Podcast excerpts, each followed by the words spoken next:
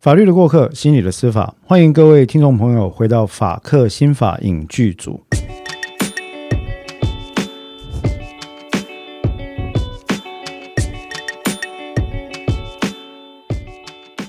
大家好，我是黄志豪律师。我是彭湘君临床心理师。哎，各位好哈。那一开始我要先来问湘君心理师一个问题啊，湘君有没有可能有一种情况是某个人在接受接受了某种类型的手术之后，影响到他表达情感的能力？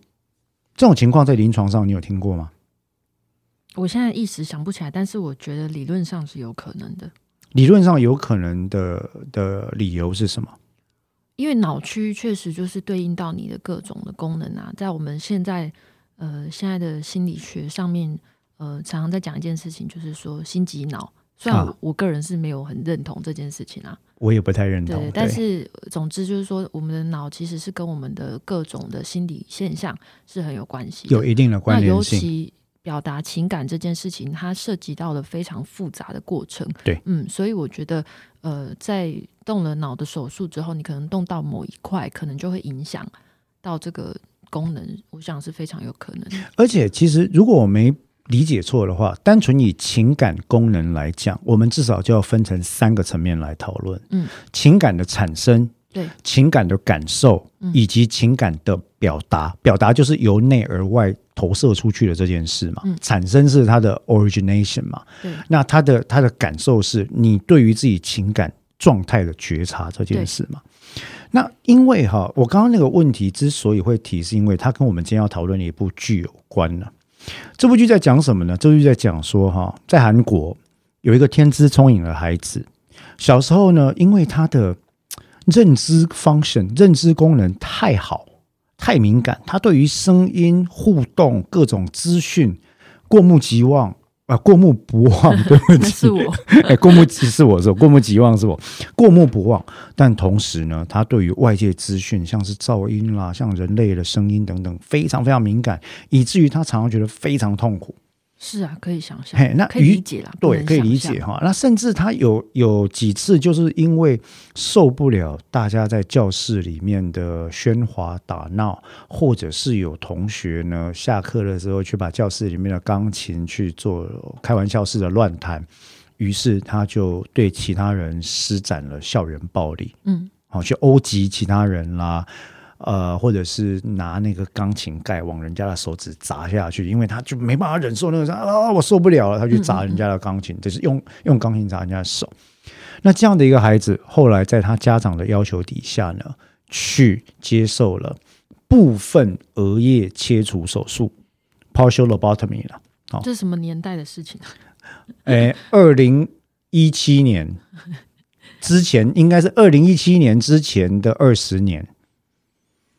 以我们的主角的年纪来设定，二零一七年的时候，大概是三十岁出头嘛。还要前二十年，那太好了，幸好不是二零一七。哎，前二十没有，搞不好前二十五年哈，以前对，就是如果要硬要设的话，那无论如何，这个孩子后来呢，嗯，接受了切除手术之后，这个严重受干扰的症状消失了，可是取而代之的，他变成了一个没有办法表达情感的人。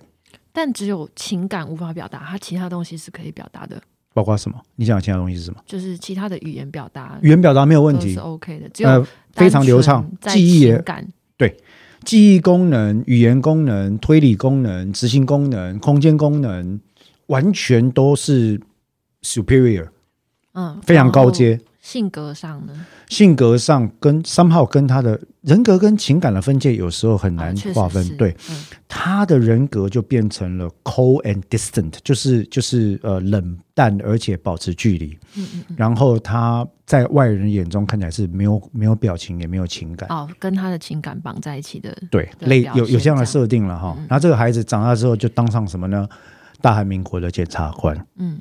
我们今天要讨论的这部戏就是。呃，韩剧非常有名的一部剧叫做《秘密森林》，嗯，你有看过吗？还没有，没关系啊，嗯，这个问就是问开心的。不过你刚刚讲那个，我就觉得这个特意这么特意，只有情感的部分会这个特设定确实是比较少见，少见哈。但是韩剧喜欢这样的设定哦，对，因为韩剧近年来喜欢做一些很特别的设定，就是男主角，呃，他们叫面瘫，面部瘫痪的面瘫，跟你一样嘛。呃，我我还好了，我是 你知道，呃，没有表情，嗯，那没有表情是真的没有情感表达出来，但是通常又伴随着极高度。非常发达的认知功能，嗯嗯，好，对，大家这好像是大家蛮多喜欢的题材，对。对。不过我不知道听众朋友是不是可以理解，我说那个设定很少见，就是为什么我刚刚会问说他其他的表达有没有受到影响？对，这就是我觉得比较奇怪的地方，就是说那代表他所切掉的那个地方非常 specific，对，特意就是只只对应到这个表达情感或是这个情感的障碍。虽然不影响其他，这是比较少见的，很少见。虽然因为刚湘军这样讲啊，其实我们也想跟各位听众朋友在进入这部戏之前，先讲到，那剧中设定说这个孩子进行了一部分的额叶切除术这件事情啊，第一个，这在现代科学或医学几乎是不可想象的，因为这是非常非常久远，十九世纪二十世纪初嘛，哈，那个时候他们会认为，会误以为说，哎。有视觉失调症啊，有情绪障碍或忧郁症，像十八世纪，像甚至像弗洛伊德的年代，他们觉得说，哎，你有某个症状啊，我刚开始研究脑神经认知心理学，我就把那个区域切掉，对，是不是就可以好了？后来发现，发现出现非常严重的问题，就不要提到说这种手术是不把人当人的地位来看的问题了。好，所以我们才说。这个剧的设定在这方面，我认为它的问题是是非常大。对，它会有一个嗯，我我完全不合理，还没有去寻找足够的文献去支持这部分。但我会觉得说，它的逻辑上面确实是有点不合理。意思就是说，他所切除的那个地方是跟他无法呃表达情感，是跟他无法过滤环境中的这些。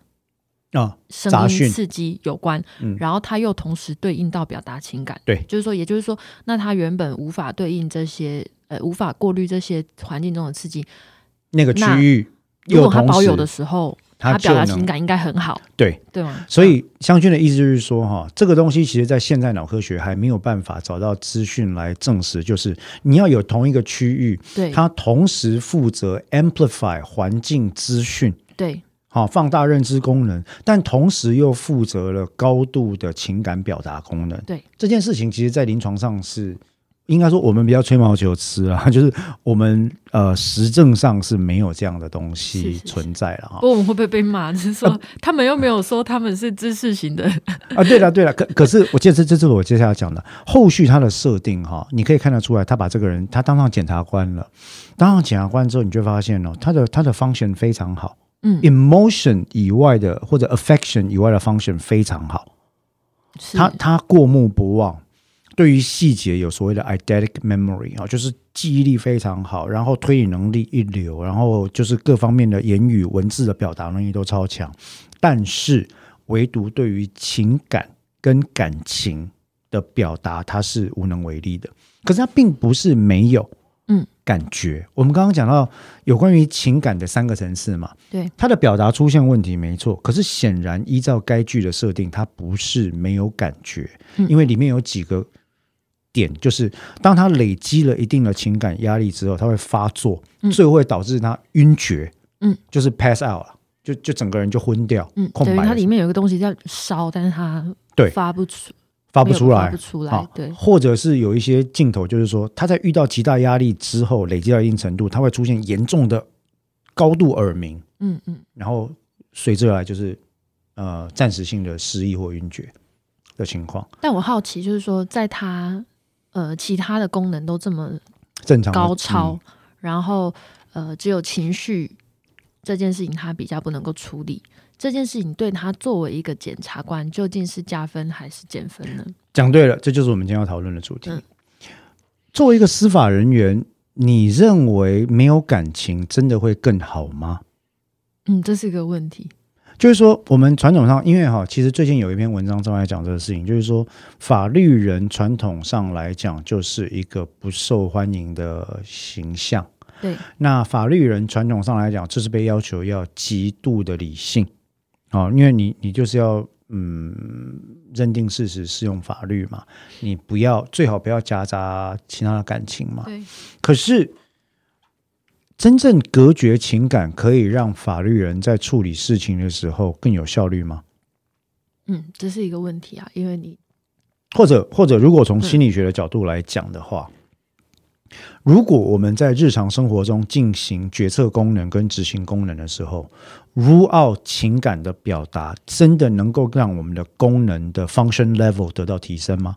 嗯，这是一个很好的问题。这是我们以前在，我记得我们以前大三修认知心理学的时候，老师会问一个问题：什么是理性？呀，对，是考题哦，就是可能其中考题会有一题是问你这个。那你的回答是什么？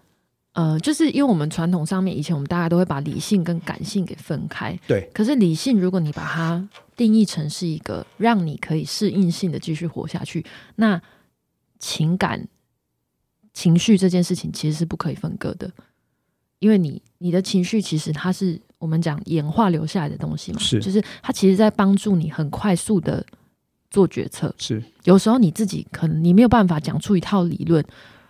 说这里为什么是危险的？但是你的情绪会帮助你，嗯，先打或逃嘛，就是会先逃跑。你其实不知道你是怎么判断的，对。但情绪会帮助你避开很多的危险。嗯哼。所以呃，有情绪的人，所以那时候就在讲说，哎，那理性的人必须是没有情绪的嘛？所以那时候我就回答说，相反的，其实我认为他应该是要有情绪的，只是说有情绪，你必然会大家就会觉得他带来负担。嗯哼，嗯，我我自己的看法是，我认为理性跟感性或者说理智跟情绪这两个单元哈，这两个 organ 或者 agent 在我们的脑心智运作的历程并不互相排斥，是，只是说当一个功能的 function level 太高的时候，不可避免的会出现另外一个功能的抑制作用。嗯，因为你的脑力是有限的，嘿，我们的认知资源是有限的嘛，所以这这个我们假设我们可以理解嘛，哈。那所以回到这个剧里面，它就是以这样的形象出现，就是。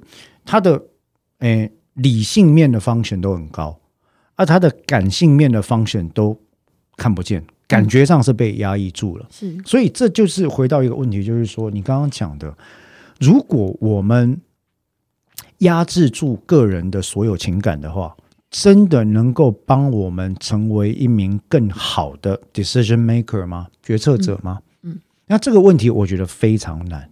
非常难啊！可是为什么提到这个问题？因为这跟传统，我们对科学家，我们对法律人，我们对于那些好像接触 hard facts，就是重要事实的人，我们都会有一个迷思，就是说，哎，你应该摒弃这个人类的感情啊，公正、理性、客观的判断啊啊！所谓的公正、理性、客观要求的，其实传统人的想象就有点像是说 stone cold，就是冷漠。然后不带个人角色，没有任何的偏好，完全个人的兴趣喜好跟感觉都是置之度外。嗯，可是你认为人有办法做到这个地步吗？我觉得第一个是不可能，第二个是我不认为他是一个好的决策者。了解。嗯，而且我刚刚在想那个，就是作为一个检察官这件事情，就是嗯，很多的所有的案件其实都会有大量的情绪，对吧？嗯，那。这个情绪会让你很难做事，大家应该比较可以理解这件事。可是，因为在所有的案件里面，事实上我们还要理解，你必须要理解告诉人、被害者、呃、被告、凶手等等他们的处境、当下的心情。嗯嗯，我懂，才有办法对整个案件有一个完整的理解。这件事情如果让你是一个没有情绪的人，我觉得是不可能理解这个部分的。了解。可是，将军，你刚刚提出这个问题非常的有趣，是因为哦，我们在实际的司法实务操作的过程里面，其实我我我也亲眼以量化调查的观点或直性调查的观点来讲，我们这么多年办案下来，我也亲眼目睹了许多当年我的学弟妹是满腔热血的人进入到司法官，包括就是检察官或者是法官的这个领域开始工作之后。五年、十年之后呢？他完全变了一个人。他变得对于案件的事实，不管是他只关心事实，嗯，他只关心这些事实能不能够做出逻辑上的判断，嗯。可是对于被害者、告诉人、对于证人、对于本案涉及的其他人，还有被告的感觉，他就几乎会把它用一种类似压抑或淡化或者刻意去不去看的方式去做一个处理。嗯，那这种情况，其实我曾经读过一篇有关的 paper，它其实是一个所谓的 generation of indifference，创造漠然的过程。嗯，而这个漠然，它其实并不是一种，它不是一个 brain damage 了，它不是一个脑损啊，哈，它不是一个神经，可是它有可能变成一种神经回路的创建。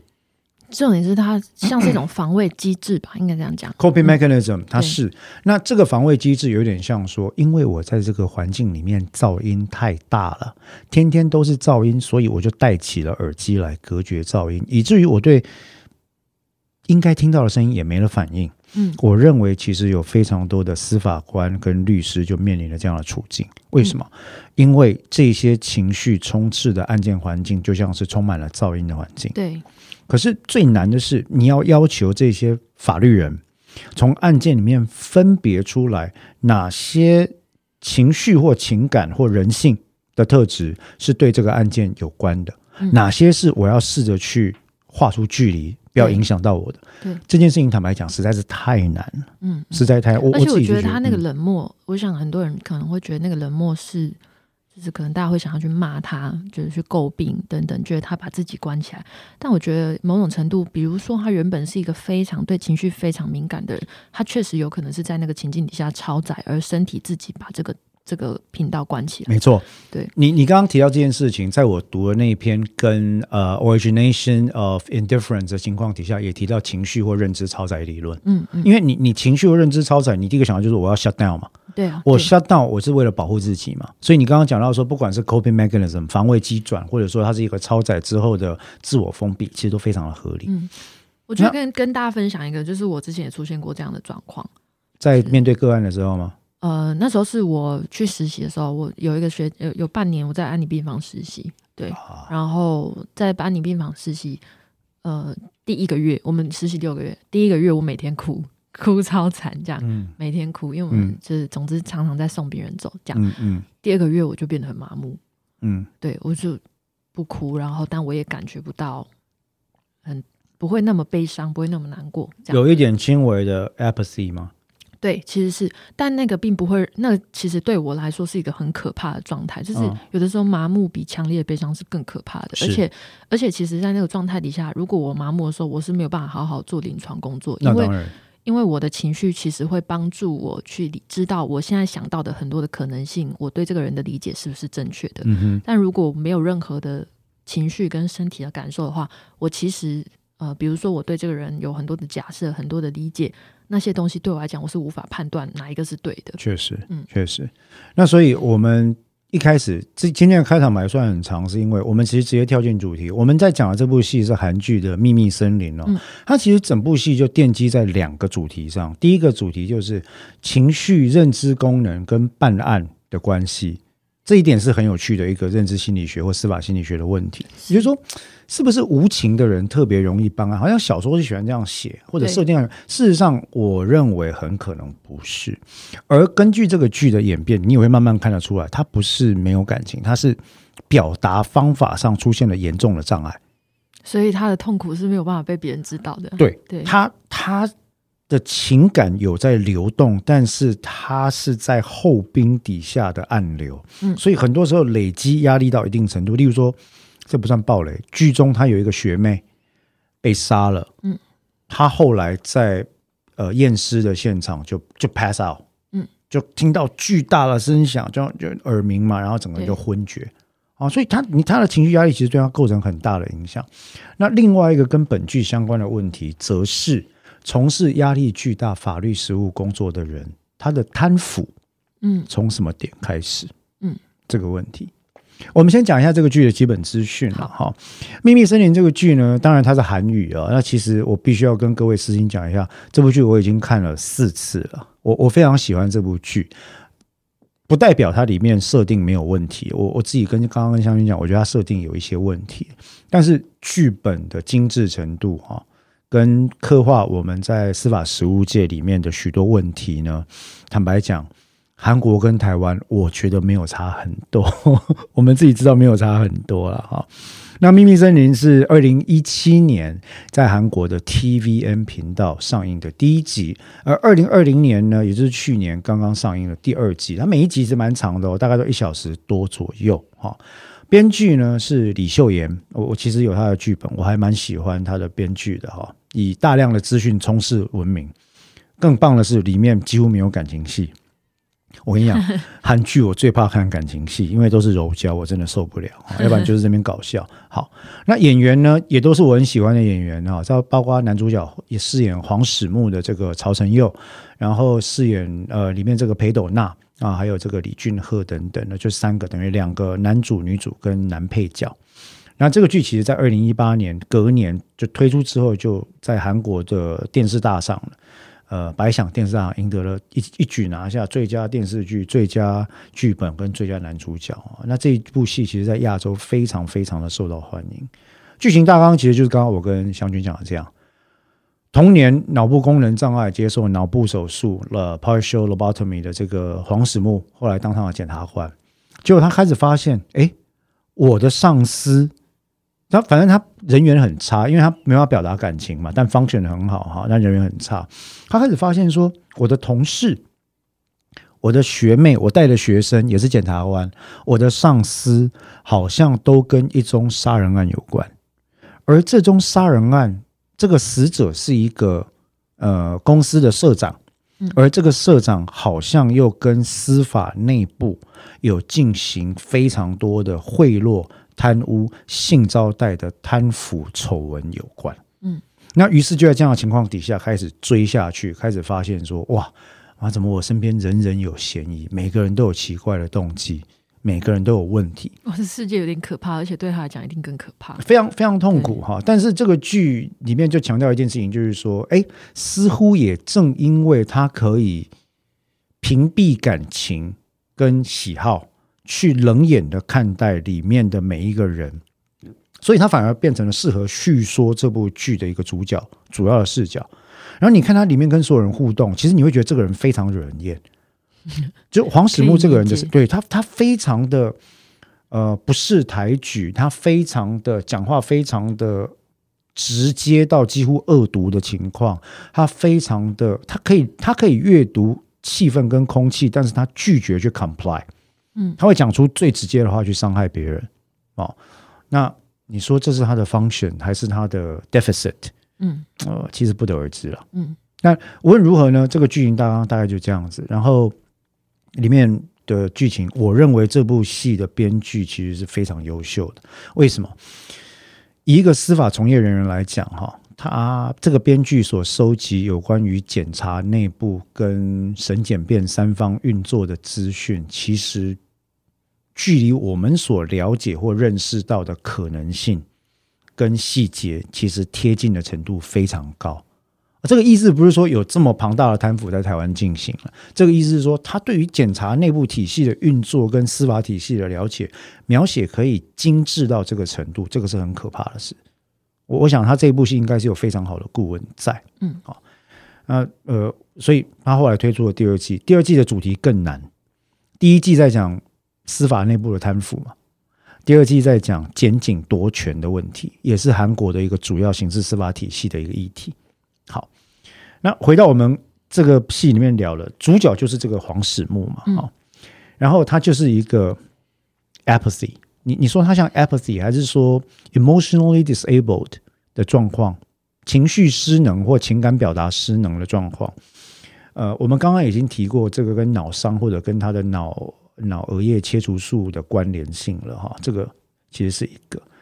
那另外一个我们想要谈的问题是，如果我们去除掉这个设定里面，我刚刚都觉得这个什么切除额叶这件事情很不合理，对不对哈？因为这东西在二十世纪应该没有人在做了。对啊，这这个是不会有人在做这件事情。这个除非是一个违反人权的国家，否则不太可能做这种事啊。嗯，哎，颅内的电流刺激这件事情是有，RTMS 之类的是有，但那个都是现在是很合法、很温和的做法，绝对没有人说，哎，因为它它它是侵入式，而且它是不可恢复的呢。对。我把你的头打开，然后我觉得，哎，这一块 mark 起来，把它切掉。对我也没有办法再放回去。对你不可能，它不是乐高，你知道，它不能组回去啊。那如果以单纯我们描述这种人设，湘君以临床心理师的观点，高度的智力功能或者特殊的认知功能敏感度，呃，高度的执行功能，高度的记忆功能，但是非常低下的社交技巧。非常低下的情感表达功能，或者甚至没有情感表达功能或情绪失能的状态，设定上来讲，有没有比较可以解释这种情况的疾患？蛮像某些高功能的雅思啊，high function 雅斯伯格的情况。对，确实，我一开始看我也觉得这个设定 不太像是脑伤啊。它比较像是一个高功能的雅思的一个患者哈，那这一点其实或许当时的这个作者做 这方面的功课做的比较不多，又或者高功能雅思的设定这件事情已经太多了，在剧里面是不是很常在用？对啊，对哦，就是雅思是一个大家蛮喜欢的题材，因为从很久以前，你知道不？一九八几年我在看一部电影叫做呃《雨人》，嗯，《Rain Man》，对。呃，汤姆克鲁斯跟达斯汀霍夫曼演的，那里面就在讲汤姆克鲁斯他弟弟嘛，那因为他哥哥对于数字跟记忆有极高的 processing 的能力嘛，但是他就是一个高功能雅思，嗯嗯，然后他就把他带去赌场，啊兄弟情的故事这样，从以前到现在，几乎只要是这种什么侦探片啊、警探片啊、推理片，就是要有这种主角，对，而且真的是高功能哦，不是我们一般讲的。普通的雅思，哎，不是普通雅思，他必须是天才，哎，天才型。你你在你在职业的生涯中遇过类似的情况吗？这么天才的哦，通常这个真的比较少见。我不是说他们都很笨，我的意思是说，我们一般在讲高功能雅思，意思是说他是智力正常的。原因是因为自闭症这件事情，虽然它的定义是社交功能而已，是。原本它是用社交功能的缺损去定义，不是用智力，但很多的自闭症可能会伴随智力的问题。是，所以像电影里面看到那些极天才的那种，其实是比较少见的。对对，那我们一般在讲高功能雅思，大概也就是说，哦，他的智力是没有缺损，正常状态，并不是说他是一个极端的天才。了解，对，嗯。那当然，这个我想他在这边为了这部戏的人设，他可能就是走这个路线。我有一个问题，就是说他是说他到底是没有情绪，还是他点在剧里面他是点出他是情感表达的障碍而已？表达吗？其实就这个部分，这个剧可以说是没有直接去触及，嗯他用旁敲侧击的方式去演。可是以他表演跟设定，还有最后演进，他作为一个 evolution 的方式，我认为他是情绪表达失能。嗯，emotional expression disabled 的状态。我我会问这个问题的原因，是因为我认为情感表达的失能跟一个人的冷漠其实是不同的两件事情。而且，如果一个情感表达，如果他的问题是出在表达，而我内在暗潮汹涌的时候，这个人其实是更不可能很客观的。嗯哼，嗯，因为你有办法去有感受，并且理解你的感受，并且有办法把它化为某种。文字其实语言是很重要的。嗯，那你在情感调，你在自己的情绪调节上面，其实会是比较好，你才有办法去把你的情绪对于你的认知的影响给区分开来。嗯嗯，所以我觉得，假设他是设定他是有很多情绪，但他没办法表达的时候，其实这个人要作为一个呃非常冷静、冷眼旁观、很客观的一个人，我觉得是不太可能。那如果他的设定是这个人感受不到其他人的痛苦，嗯，或者是情绪反应呢？这个可能会比较接近一点。嗯哼，嗯嗯，看起来以这个剧的目的，他可能想要的是这样子。对，他似乎是这样，就是说，因为他很多时候讲话跟社交表现，他是完全不在意对方的反应。嗯嗯嗯。呃，说不在意还是没有感受，我不知道。但是你很显然看得出来，他就是他不 care 别人的死活。嗯，情感的反应是什么？场合是什么？我们刚刚有提到嘛？所以感觉上是他感受不到。他没办法 at the receive end 接收端，他接受不到别人的反应，嗯，那他也感受不到，他也没办法去表达。也蛮像 psychopath 啊。其实我觉得也设定上也像是 high functional social path 啊。嗯嗯。哎，这个其实也很像，但是但但是就是说，反正剧嘛哈，我们这边就是瞎猜了。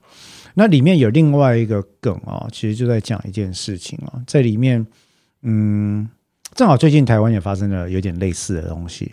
相信你知道，最近在台湾的司法界出现了一个蛮重大的争议，就是说哈，有一个有一个商人，嗯，被抓到哈，就是说他之前有一些案子呢在法院，然后呢在调查的过程里面，他自己写的日记、笔记本了哈被揭露，然后笔记本在被调查的时候发现说，哇，有几十个司法界的相关人员啊，呃，里面有律师，当然也有法官、检察官啊，还有调查员等等。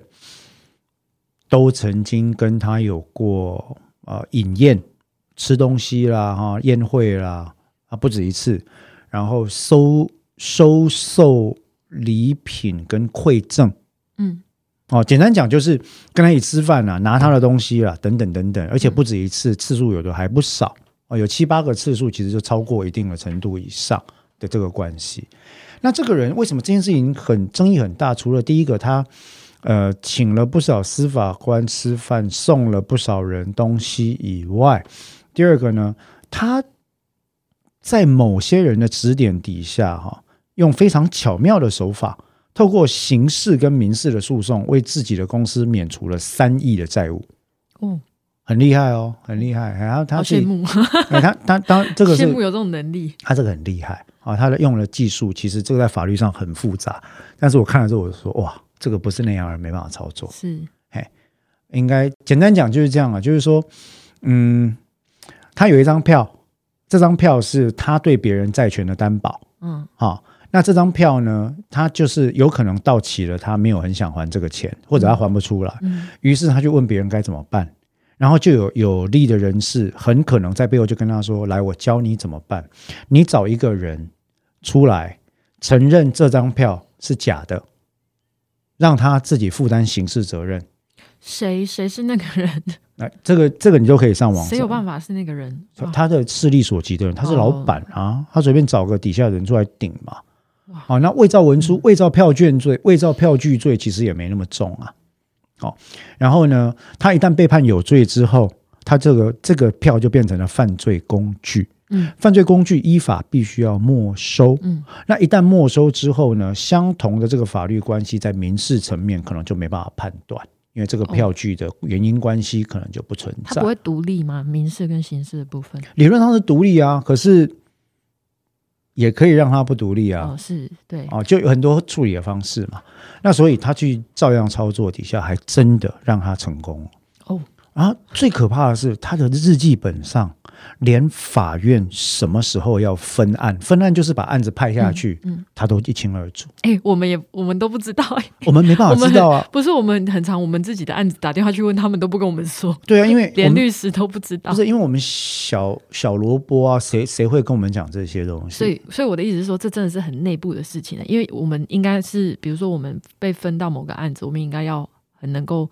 第一时间理解整个状态，第一时间知道我们的案子被分下去了嘛？嗯所以连我们有的时候都问不到。对我们问不到是资讯，我们问不到进度。那坦白讲，这些应该是跟当事人公开的资讯，其实都那，但是他却能够似乎是预先知道说什么时候要分，嗯，甚至有可能他连分到哪里去、分给谁，以及分的对象是不是对我有利的人，大概或怎么样的认定，他都一清二楚。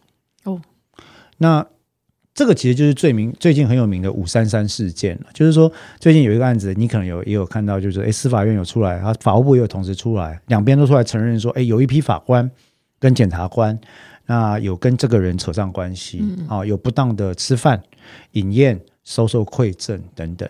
那其实法律界最近就在吵这件事情，就是说，大概有一个讲法，就是说啊，呃，官官官方的说法就是说，哎，你你如果吃饭的次数，然后收的东西在一定的价值跟次数以下，就还好啦。哦，就就不会构成惩罚的事由这样子。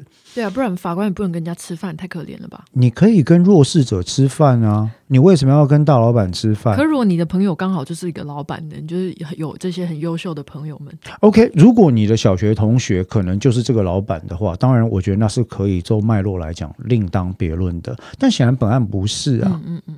你们没有任何的背景上的联系，你为什么要跟一个商务财团的大老板吃饭？对，但我的意思是说，这个案子是这样嘛？但他一旦他要变成一个制度化的时候，就会出现这种困难，就是你去规定说你法官吃饭的那个范围到哪里？第一个，他永远有困难。对。但第二个，它的难处在于，其实我必须要从法官、检察官大部分人兢兢业业观点讲一句话。这件事件爆发之后，有非常多的法官、检察官、基层的法官、检察官出来愤怒的怒吼，提出声明。他说：“什么五次、三次、三次，连一次都不可以。我们大多数的法官、检察官在第一线的这些人员，每天工作十八个小时，假日跟谁都不敢出去，连以前的朋友，现在当律师的都不能见面。”同学连接通电话都不敢，甚至他们连简单吃个饭的时间都没有，基本上都不太敢。对，然后家人朋友有人问我们法律问题，我也是三缄其口，不敢回答，常常被人家干掉，说我为什么没有人性？结果你现在司法院跟我讲说五三三以下 OK，哇，那我不就是两面不是人？对，因为第一个民众会觉得说哦，所以五三三范围里面你们就可以为所欲为，好啊。第二个那。这些基层法官觉得说，那我们过去这么样的廉洁自持，我们是白痴吗？对，哦，你这样不是伤害我们的名声吗？那所以其实很多法官、检察官的论点就是说，坦白讲，不应该的吃饭，不应该收受的东西，连一次都不可以有。对，哎，我有几个检察官朋友就直接出来怒吼，他说什么五三三，连一次都不可以啊。嗯，好，那这当然是不同的看法，可是这里就提到。心理学上一个非常重要的点，滑坡效应的开始点。嗯，在《秘密森林》这部剧里面，哈，里面那个黄始木检察官的的直属主管，应该说直属的上层大老板，是很赏识他的一个人。可是也是本案最后证明了一个大魔头、大魔王。好，那这个大魔王呢，其实曾经讲过一段非常耐人寻味的话。他说：“哈。”一切都从一顿饭开始啊，嗯，一开始都是无害的，一开始都只是单纯的善意，不是贿赂。可是曾几何时哈，我发现自己没有办法拒绝，嗯，因为你知道他会在边缘嘛。一开始我们只是在路边聚餐，你送我一个小小的东西，或者是你告诉我一个消息，好意嘛。那慢慢的，我们越吃越好。嗯，哦，慢慢的呢，聊天会聊到一些议题，慢慢的，我们的交情越来越深厚。慢慢的，我开始发现我没有办法退回以前属于零的状态。等你回过神，已经来不及。等你回过神的时候，其实已经完全在里面了。对。那在你一旦踏到里面的时候，你就会开始想说：既然来不及了，那我现在停止有什么意义吗？嗯。不如不要让人家知道。哎呀啊，不如就合作啊。对啊，合作至少出了事有人会挺我。那事实上，里面这个角色演的非常好，他叫李昌俊哈。他其实他的当初他的太太是财团的大女儿，之所以看上他，是因为李昌俊在起诉他的哥哥啊。然后他觉得哇，这个人真是浑身是胆，然后正义的一个检察官，因此他的这个。这个这个这个财团女儿甘愿跟原本的婚配对象撕毁婚约，要来嫁给他。然后这个李昌俊没想到，他就变成了驸马之后，一进入这个财团里面呢，岳父的各种跟相关厂商的各种往来，他开始没办法避免。嗯，你就变一颗棋子。对，嗯，那所以他那句话其实我觉得非常发人深省，在组织内的贪腐，他说哈。所有的开始都只是一顿饭了，你觉得没什么，你觉得无害，但它就是一切的开始。是。那我们在心理学上其实也在讨论一件事情，就是滑坡效应或者破窗效应这件事情，相当的类似哈。就是说，很多时候你觉得某个程度上来讲呢，你觉得做了 A 这件事情，接下来做了 B 这件事情，接下来到了临界点的时候，一旦你觉得那个临界点的界限不够清楚。你只要踩过那一步之后，你就一路往下滑。嗯，哎，这个 slope effect。那在这种情况底下，你你认为，嗯，对于人的这种反应啊，是不是组织内的惯性？什么样的反应？我收了一次也没关系啊，下次不要就好了。嗯，我收我不要收三千块超过的，我收二九九九以下的就好了。是啊，反正我就是一个正直的人，我他送我，我绝对不会被影响的。对我的心境上面，我自己知道我没有，或者是我也警告他说，这次收你的礼物只是因为怎么样怎么样哦。嗯，对。但事情就发生了，所以它就发生。像像这一次回头来讲，我们台湾发生的这个五三三事件里面有个非常特别的点，其实我从来没搞懂。这里面除了吃饭跟饮宴之外，因为在场的都是什么最高法院呐，然后甚至有前大法官呐，然后有检察长啊之类，都是我们这种小咖看不到的人物哈。那里面就有一个记载说，这个这个商人他每年寄绣有对方名字的衬衫给他们。然后就有收受的人出来辩解说：“啊，人家要送我啊，对，你要怎么拒绝？我没有要求啊，啊，他上面就是记了我的名字，难不成把它退回吗？嗯，可是我的检察官朋友就出来怒吼的那些人就说：当然就退回啊，是啊，是，就退回，你就报给正风啊，你就都不要收啊？为什么人家送你就要收？第一个，好，你说三九九不算什么，那你有需要吗？如果需要，为什么不自己买？如果不需要，你为什么要收？你今天提出说。”那人家就送了，又秀了我名字，难道我要退回吗？你讲这种话是什么意思？就是说他会显，就是他自己显得不近人情，对吧？可是湘君，我要问你，对于这种特殊职业的人来说，“近人情”这三个字是这样用的吗？对，确实不是啊。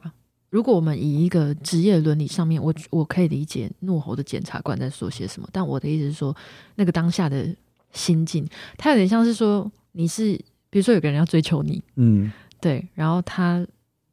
说，哎，我就是顺便帮你买早餐而已。可是，对你把这个事情跟性别还有性方面往来的议题连接，我觉得做了很棒的一个类比。就是说，我们都知道，在性别跟身体尊重的领域，还有人格尊重的领域里面，no means no。对，嘿，你你就算要学周杰伦的《等你回家》，你要帮我送早餐什么，我不要就是不要。嗯，我也不要你帮我付钱，我也不要你送我这个那个，就是不要。对，啊。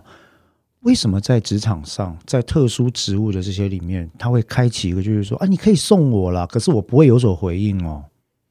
哦，但我觉得刚刚我特别做这个比喻是，我觉得大部很多很多人应该遇过这样的状况，他没有办法真的拒绝。为什么？就算你真的这样讲，你就会觉得说，我这样会不会很伤他的心？他可能也没有什么意思啊。他说他买这顿早餐没有要我回应他，他没有要我答应他的交往。可是有了第一步，对。事情就是这样子，而对方会不会有期待呢？你毕竟是收了他的早餐，其实是有对，所以这是我觉得这其实是一个很困难的议题。我们如果单讲职业伦理，我现在理性上我当然也知道，但我觉得在那个处境底下，人的情感是一个很你那个决策其实没有那么简单的一件事情。对，所以我们其实几个我跟几个法官、检察官朋友在私下讨论，我们就在讨论这件事情哦，观点不同。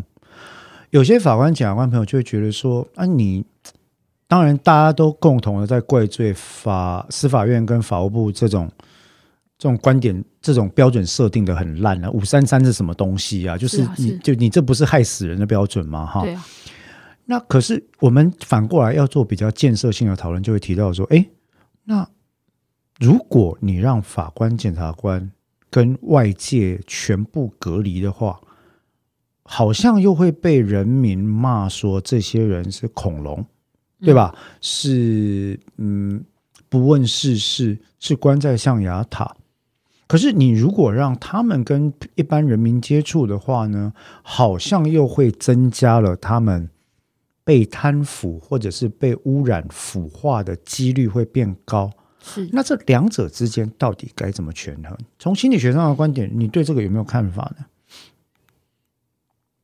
到底该怎么权衡这件事情呢？我觉得这件事情真的太困难，我一时也想不到。我觉得他很像正风这个角色啊，是，就是你必须是独立作业，因为你要公正，嗯，然后所以你就不能跟大家太好。你你知道正风这个位置是整个组织里面最 最被人家公干的一个组织，对，在各个领域都是。那所以如果你要当一个很很内部风纪组这件事情，对，如果你要当一个很公正的正风，你就不能跟大家有太多的往来。但你必然就会非常的孤单，嗯，对，所以这件事情我觉得是真的是太非常困难的一件事，而且比如说像收受礼物，那请问我几等亲以内收的礼物算是亲情的礼物呢？对啊，你今天好对，有个司法官就跟我讲到说，我岳父过年送我一套西装，我不收吗？我我可我能不收吗？对不对？当我岳父都已经说，哎，来啊，志豪，这个送你一套西装哈啊，这个没什么。哦，还不到一万块，也不是定做的，然后就是觉得说你该换了，人家西装都磨破了。嗯，这是一个长辈对晚辈的关系。然后我跟你没有案件往来啊。对啊，这时候没有案件往来吗？这时候没有嘛，对嘛？但是但是他就他就会说，那那那到底这个线画在哪里？嗯，这是一个很困难的问题。另外一边呢，我的另外一个法官朋友就做了非常特别的回答，他说哈。跟人民建立往来，或者理解人民的真实生活，不用奠基或者建构在礼物的收受跟高级的饮宴上。确实是，对你想要了解一般人的生活，我建议你去参加韩式三十，去参加孤儿院、育幼院的年终聚餐，你去捐款去参加聚餐，你去参加嗯创世基金会办的年终尾牙。你去跟精神专科医师、护理师，或者是你知道精神障碍者一起吃饭，嗯，也就是说，你应该跟社会的中下阶层大部分的人有一样分享类似的生活体验，这是好的。但一个人的生活不是只有工作啊，他有他自己的社交圈，原本的社交圈。对，所以问题就回到我们刚刚讲的，你原本的社交圈里面有没有特别纳入上市上柜公司或者是身家百万、千万、亿万老板的必要性？你明知道这风险比较大，这就是我那个法官朋友在 argue 的一件事情。这个我可以理解。他说你没有必要跟他们往来，你没有必要跟他们往来。事实上就这样子嘛，你八竿子打不着，你跟他往来在什么？是啊，是。啊你今天好，那另外一个就是说好。有一个另外一个情况就变成官场文化嘛啊！今天检察长叫我去吃饭，我到场才发现，哎，对，某某老板也在现场。哎呀，我靠呀！那这时候我是难不成我就直接转头就走吗？对，说我不不屑跟你吃饭。那那这也是另外一个难题。是啊，那当然这就是内部在我们说可能这一类型的呃官场文化或者是击毙的问题了，这就不是那么单纯。但无论我们今天讨论这个事情，我们透过这个。秘密森林这件事情在讨论了，其实关系的建立这背后跟利害的冲突这件事情，其实它是有一个，我认为它是有个叠加效用。嗯，那结论应该说很简单了。我我的看法是这样：有些工作的人就是不适合跟别人过度的接近。是这个别人指的是有可能产生实际上利害关系或者影响你公正性的人，先天风险比较高的人可能就不适合。所以对于法官、律师讲，律师其实可能是比较是不在这里面。对于公务员来讲，嗯，呃，这些出身。特别好，社经地位特别高的大老板或财团的经理人等等，有可能就不是我们适合往来的对象。嗯，你就要特别注意啊，应该这样子讲。对，但这很难呢。是啊。那另外一个，其实我我还是要回到最后要做结论，其实还是回到那个秘密声明里面李昌俊那句话。他最后，他最后他自己腐败了嘛？那腐败的时候呢，他这个人很有趣。这我觉得这个角色设定比黄始模还棒。他这个角色是年轻时候热血。年长之后变得世故而老油条，但是他一边腐败，你把他像做想做是一颗球，他外表都腐败，但内心还是呃有他的光洁存在。嗯，所以最后他用一种方式，就是我既然已经烂了，我就把这些东西通通揭露。嗯，把我看到的通通录音证据通通收集好之后，一次揭露之后，我自杀，把这个案子全部爆出来。嗯，然后我特别指定黄始木来办这个案子。所以这个案子的设计，我觉得这个剧本为什么写的棒，它其实也涉及到这一点，就是说一个人的初衷跟你最后变成了形象之间到底有多少差别？嗯，这是滑坡效应。你你做检察官这十五年，你滑了多远？嗯，这是这部戏讨论另外一个很有趣的议题。不过我我要讲，我想到一件事情，就是说，呃，一个人保有初衷，外面烂了，里面那个心还是保有，这是。看起来是比较好的，但你就会比较痛苦。就是你从里烂到外，你可能不会对自己那么失望。可是这个不，我觉得这不是我们能可以可以可以控制的。是是，你你自己腐烂的程度，其实你不太能够控制。确实，对啊。好，那温柔这个戏，我觉得其实很值得大家看了。我现在第二季、第三季、第第在期待第三季，但不知道会不会有。那湘君如果有空，就看一下。我觉得那里面设定蛮有趣的哈。那我们今天这个法克新法影剧组的这个这一期讲秘密森林，大概就到这一边。各位听众伙伴，如果有任何的问题或者推荐的话呢，也欢迎各位来信或者是来留讯留言跟我们讲哈。那希望我们可以尽量配合大家的需求。那我们今天就到这里，谢谢各位收听，拜拜，拜拜。